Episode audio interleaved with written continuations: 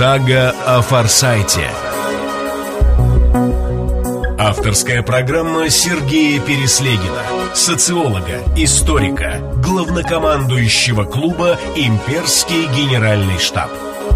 Сага о Форсайте.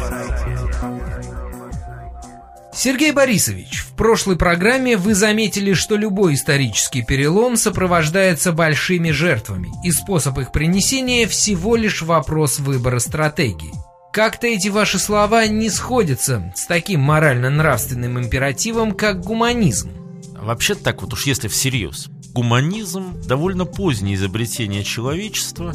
Это, собственно, зона как раз фазового перехода от традиционного к индустриальному обществу. И возник гуманизм практически случайно. Дело в том, что в то время произошел очень жесткий и острый кризис холостического формата мышления. А на его обломках э, быстро пытались создать новый формат. Быстро здесь слово ключевое. Создание формата очень тяжелая задача, а и решать ее нужно было просто с колес. И тут, конечно, были нужны гении типа Иоганна Дугласа Скотта, Э, типа, соответственно, Фрэнсиса Бэкона и Роджера Бэкона, типа Вильгельма Акамского. Масса людей тогда этим занималась. Их базовая идея заключалась в том, что от изучения Творца через откровение, то есть через анализ Библии логический, мы переходим к изучению Творца через творение, то есть через природу, которую он создавал. По мере создания натурфилософской картины мира – э, теоцентрическая этика, когда главным был Господь, Господь наш Иисус, естественно, автоматически произошел переход к гуманистической этике, где в центре стал человек. Сразу замечу, что в основном, конечно, гуманистическая конструкция была создана в теплой солнечной Италии и изначально рассматривалась как конструкт для образованных слоев населения. Есть такой текст, что нужно, чтобы ты мог э, быть гуманистом. Там много чего нужно иметь. Для начала свободное время, свободные средства. А также книги, которые еще пока стоили безумно дорого. И общество образованных и умных людей. В этом плане гуманизм был очень сильно не для всех. Это классовое течение. А, далее, по мере развития всего этого дела, Господь был из натур философии выкинут, и она стала наукой, а гуманизм совершенно неожиданно начал распространяться и стал центром нашей картины мира. О том, что каждая человеческая личность священна. Но вот тут встает вопрос. Если человек образ и подобие Божие, я могу понять, почему каждая человеческая личность священна. Но если человек э, всего лишь э, продукт эволюционной модели, то я могу понять, почему священно человечество. А или, как я говорю, социосистема как формат существования носителей разума. Но при этом, почему священна жизнь каждого из 7 миллиардов людей, мне понять достаточно сложно. А смотрите, как здесь интересно получается. А, все религии, которые создавались в мире, неважно, христианство, буддизм, ислам, да хоть античные религии, да хоть джедаизм, который, как известно, сейчас тоже как религия существует, а, исходит из очень важного представления «я часть целого». Целое может быть род, может быть государство, может быть человечество или социосистема. Может быть, например, э, та общность, в которой я нахожусь, скажем, э, там, инженера определенного завода. Но целое есть всегда. Э, и каждый из нас прекрасно понимает, что человеческая жизнь потому и ценна, что иногда частью жертвуют для целого. Но никогда не жертвуют целым для чести. И в этом плане я очень жестко утверждаю, что современное опьянение гуманизмом все время вычеркивает этот момент. Человеческая жизнь священна, да, значима, да, важна, да, но она потому и важна и значима, что в некоторых случаях ею могут пожертвовать. И ты сам, и даже тобой другие. Сага о Форсайте поймите, будучи человеком, то есть частью социальной системы, я жить могу только в условиях этой системы. И если эта система в лице рода, или государства, или ордена, или иной общности, не суть важно какой, вообще-то меня кормила, воспитывала и давала мне образование, картину мира, и давала мне шансы себя чувствовать человеком, то я по этому поводу почему-то не возмущался, что мою свободную волю здесь нарушают. Но здесь, здесь ведь ситуация обоюдоострая. Точно таким же образом в некоторых случаях она может меня и не спрашивать о том, что ей нужно делать. Можно говорить о том, что это несправедливо, но поймите, вся эта несправедливость относится к одной очень простой вещи. И эту вещь нужно понять, ибо это часть кризиса. Но посмотрите, как эта картина. Каждый из нас смертен. Э, пока у нас трансгуманисты еще не овладели властью в масштабах большой части планеты, а университет сингулярности в Штатах не открыл бессмертие, человек все равно остается смертным. В этом плане я жертвую не вечностью. Я жертвую какой-то частью годов своей жизни. А, и далее совершенно понятным становится, что каждый из нас должен в любой момент времени к этой смерти быть готовым. Человек не просто смертен, как говорил справедливо Воланд, он внезапно смертен. И это означает, что моя философия, моя религия, моя культура должна мои отношения со смертью каким-то образом изначально упорядочить. И в этом плане в свое время христиан называли людьми, которые не боятся смерти. Это было даже в виде единого слова сделано на латыни. А потому что действительно они говорили, смерти нет, э, есть вечное воскресенье. Точно так же не боится смерти нормальный буддист. Между прочим, точно так же не боится ее нормальный атеист. И когда мы живем в обществе, которое решает трансцендентные проблемы, в том числе главной из которых – это отношение человека к тому, что происходит за границей его земной жизни, мы начинаем понимать, что вот эта ситуация вовсе не так кошмарна, как нам кажется на первый взгляд. А вот если мы начинаем бояться смерти все от первого до последнего человека, от президента или императора до последнего хлебопашца, да, тогда, конечно, мы начинаем говорить о гуманизме и о том, что никто не может нами пожертвовать, не понимая очень простой вещи, что при этом нами пожертвуют все равно, потому что законы общего будут этого требовать, а они нам не подвластны. Ни нам, ни президентам, ни императорам. И то, что происходит сейчас в мире, в Европе – завязано за очень нехорошую вещь. За то, что люди стали бояться умирать. При этом четко осознавая, что это все равно делать придется. Что, разумеется, создает колоссальный невроз. Почитайте Толкина, у него это очень интересно рассказано в теме гибели Нуминора. Там тоже началось именно с этого.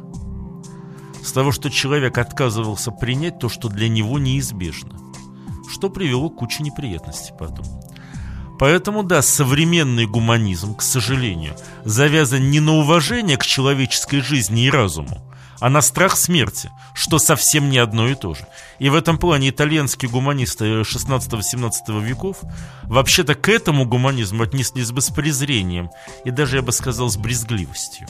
Стоит ли в таком случае нашей стране, то есть России, ориентироваться в выборе пути на страны Европы, многие из которых, как нам кажется, крепко стоят на ногах. В советское время я очень любил анекдот «Зачем нам догонять и перегонять Америку, если она катится вниз по наклонной?» а Есть и другой анекдот, когда тренер нашей сборной по футболу грустно говорит «золотой рыбке». Но я действительно хотел, чтобы наши выступили не хуже, чем Франция и Италия, но я же не это имел в виду. Я не вижу необходимости догонять современную Европу, поскольку те вещи, о которых я говорил, страх смерти, экономический спад – резкое сокращение уровня и качества образования и подготовки элит для них проявляются еще более остро, чем для нас. А, ну, даже посмотрите на очень простую вещь. Тот же самый Владимир Путин а, на заседаниях G8 и G20 является одним из самых услышанных людей. Хотя вроде бы он представляет не самую значимую на сегодняшний день страну. Почему? Да просто потому, что он в общем и целом, при всех его личных недостатках, умнее большинства лидеров Запада. Умнее в дискуссии, в отстаивании своей позиции и так далее. Это небольшая похвала Путину, это большая критика Запада, где единственные люди, которые могли с ним разговаривать на равных, это были Каидзуми и Берлускони. А Каидзуми давно в отставке, Берлускони под судом. А, ну не Анжела же Меркель э, принимать решения относительно будущего Европы, это даже не смешно. В этом плане совершенно не хочу двигаться в сторону Франции, Германии, Италии, Испании. э, при всем моей любви к ряду из этих стран, например, особенно к Франции и Португалии. Сага о Форсайте. Будущее глазами очевидца.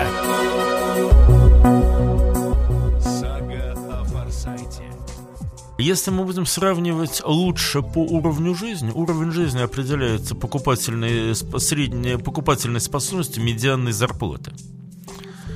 А, То сравнивая, например, французскую глубинку, я имею в виду Нормандию, которую с большим удовольствием посетил, э, и крупные города России, Петербург, Москву, Екатеринбург, Томск, э, ну, соответственно, там крупные города Украины, типа Киева и Донецка, я могу сказать, что эти уровни исключительно близки. Что проявляется по самому простому факту, грубо говоря, на свою, нар- э, на свою зарплату, я мог себе позволить там примерно то же самое, что могу позволить себе здесь. А вот качество жизни в Нормандии значительно выше. Действительно выше. Это проявляется и в большем количестве выборов, которые я могу сделать, в лучшей организации городских пространств. В России страшнейшей проблемой является проблема города и городской среды. Но это, наверное, нам нужно будет сделать совершенно отдельную встречу. Это самая сложность того, что есть. Это сложилось исторически, это действительно требует менять э, на уровне революционном. Но это совершенно отдельная штука. А, И это зона отношений.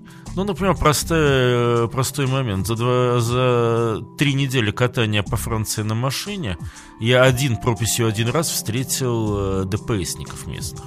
Причем э, просто встретил, не смешно, меня остановили. Прикиньте, э, насколько чаще это происходит у нас в стране, насколько больше это создает проблем. А Та же самая картинка. Вот чтобы войти сюда, э, всего-то на радиозапись для интернета, мне пришлось получать пропуск, э, заполнять, показывать паспорт, заполнять документы. В университет я вообще войти просто так не могу. А находясь в городе Вене, мы проходили мимо местного университета, захотелось посмотреть, что это такое. Выяснилось, что не только никто не спрашивает, на какого, собственно, черта я захожу в охраняемое здание, а еще мне тут же предложили экскурсию показать университет, поскольку это достопримечательность Вены, и каждому нужно показать на его языке, что это такое и как это выглядит все. Вот это качество жизни. Это неплохо было бы и перенять. Тем более, будем говорить честно, на это не требуется ни больших денег, ни гигантских усилий. Та же самая Франция. Узкие улицы, на которые крайне сложно парковаться. На самом деле хуже, чем у нас. Когда говорят о том, что в Европе прекрасные дороги, вот чаще всего это говорят те, кто в Европе, кроме сабвеев, ничего и не видел. Хайвеев, извиняюсь, оговорился. Дороги там весьма и весьма разные, и многие из них на том же уровне, что и у нас. Да большинство на самом деле. Но проблема в том, что если ты пытаешься запарковаться на свободное местечко на узкой улице и перегораживаешь ее при этом целиком, то никто тебе не начинает. За тобой скапливаются машины, но никто не начинает тебе гудеть и кричать «уберите этого идиота, дайте мне проехать». Все понимают, что человеку нужно запарковаться, и лучше спокойно подождать, пока он это сделает. Вот это очень заметная разница. Когда мы заглохли на перекрестке, поскольку машина имела другую коробку передач, не сразу разобрали, что случилось. Вместо того, чтобы нам объяснить, кто мы такие и куда нам нужно идти, два человека предложила срочную помощь. И это тоже то, чему можно научиться, что не требует ни высшего образования, извините, ни государственных усилий. В этом плане свой низкий уровень жизни мы себе создаем сами. Вернее, свое низкое качество жизни. А, Но есть третье, поэтому я бы сказал бы так. Мы точно, примерно соответствуем, ну, может, не самой развитой Европе, но уж Испания и Португалия, там, северу или югу Франции точно, по уровню жизни. Сильно отстаем по качеству. А третья компонента, самое интересное, это смысл жизни. Человек ведь разумное и духовное существо, и он прекрасно осознает, даже если он там предельный атеист вообще не думает ни о какой стороне, трансцендентной стороне жизни, все равно внутри, в глубине своей души он понимает, что он на эту землю рожден для чего-то. И что-то в ней должен делать, некую миссию выполнить. Так вот, э, смысл жизни – это осознание того, что у тебя эта миссия есть, и что ты, как умеешь, хорошо или плохо ли, но по этому направлению куда-то двигаешься. Э, Если смысл жизни существует, это решает кучу других проблем, в том числе и трансцендентной, типа того же страха смерти. Так вот, здесь ситуация следующая. В свое время Советский Союз очень сильно превосходил Европу, потому что этот смысл жизни в Союзе был. Да, что он был плохой, дурацкий, никому не нужный. Прошу прощения, что перебиваю, но не просто плохой, а еще и искусственно внесенный. Любой смысл жизни вносится искусственно. А будет ли это делать Компартия, Ватикан э, или, например, великий философ, умерший за 600 лет до вашего рождения, когда вы его читаете, значения не имеет. Очень немногие люди и не в каждом поколении создают смысл жизни сами. Это вот точно всегда навязано. А я в данном случае говорю не о том, что хорош он был или плохой, важно, что он был. И это, среди прочего, создавало достаточно много возможностей для развития страны и, между прочим, для повышения качества жизни, поскольку наличие общего смысла сильно улучшает отношения между людьми, которые понимают, что они вообще-то между собой еще и как-то связаны. А, но даже и сегодня, несмотря на все разрушение старых советских смыслов, вот этот принципиальный момент о том, что человек рожден для Земли не для того, чтобы потребить кучу продуктов, а потом сдохнуть, поскольку слово «умереть» здесь совершенно неуместно, а у него есть определенные цели и миссии, которые ему придется на этой земле выполнить.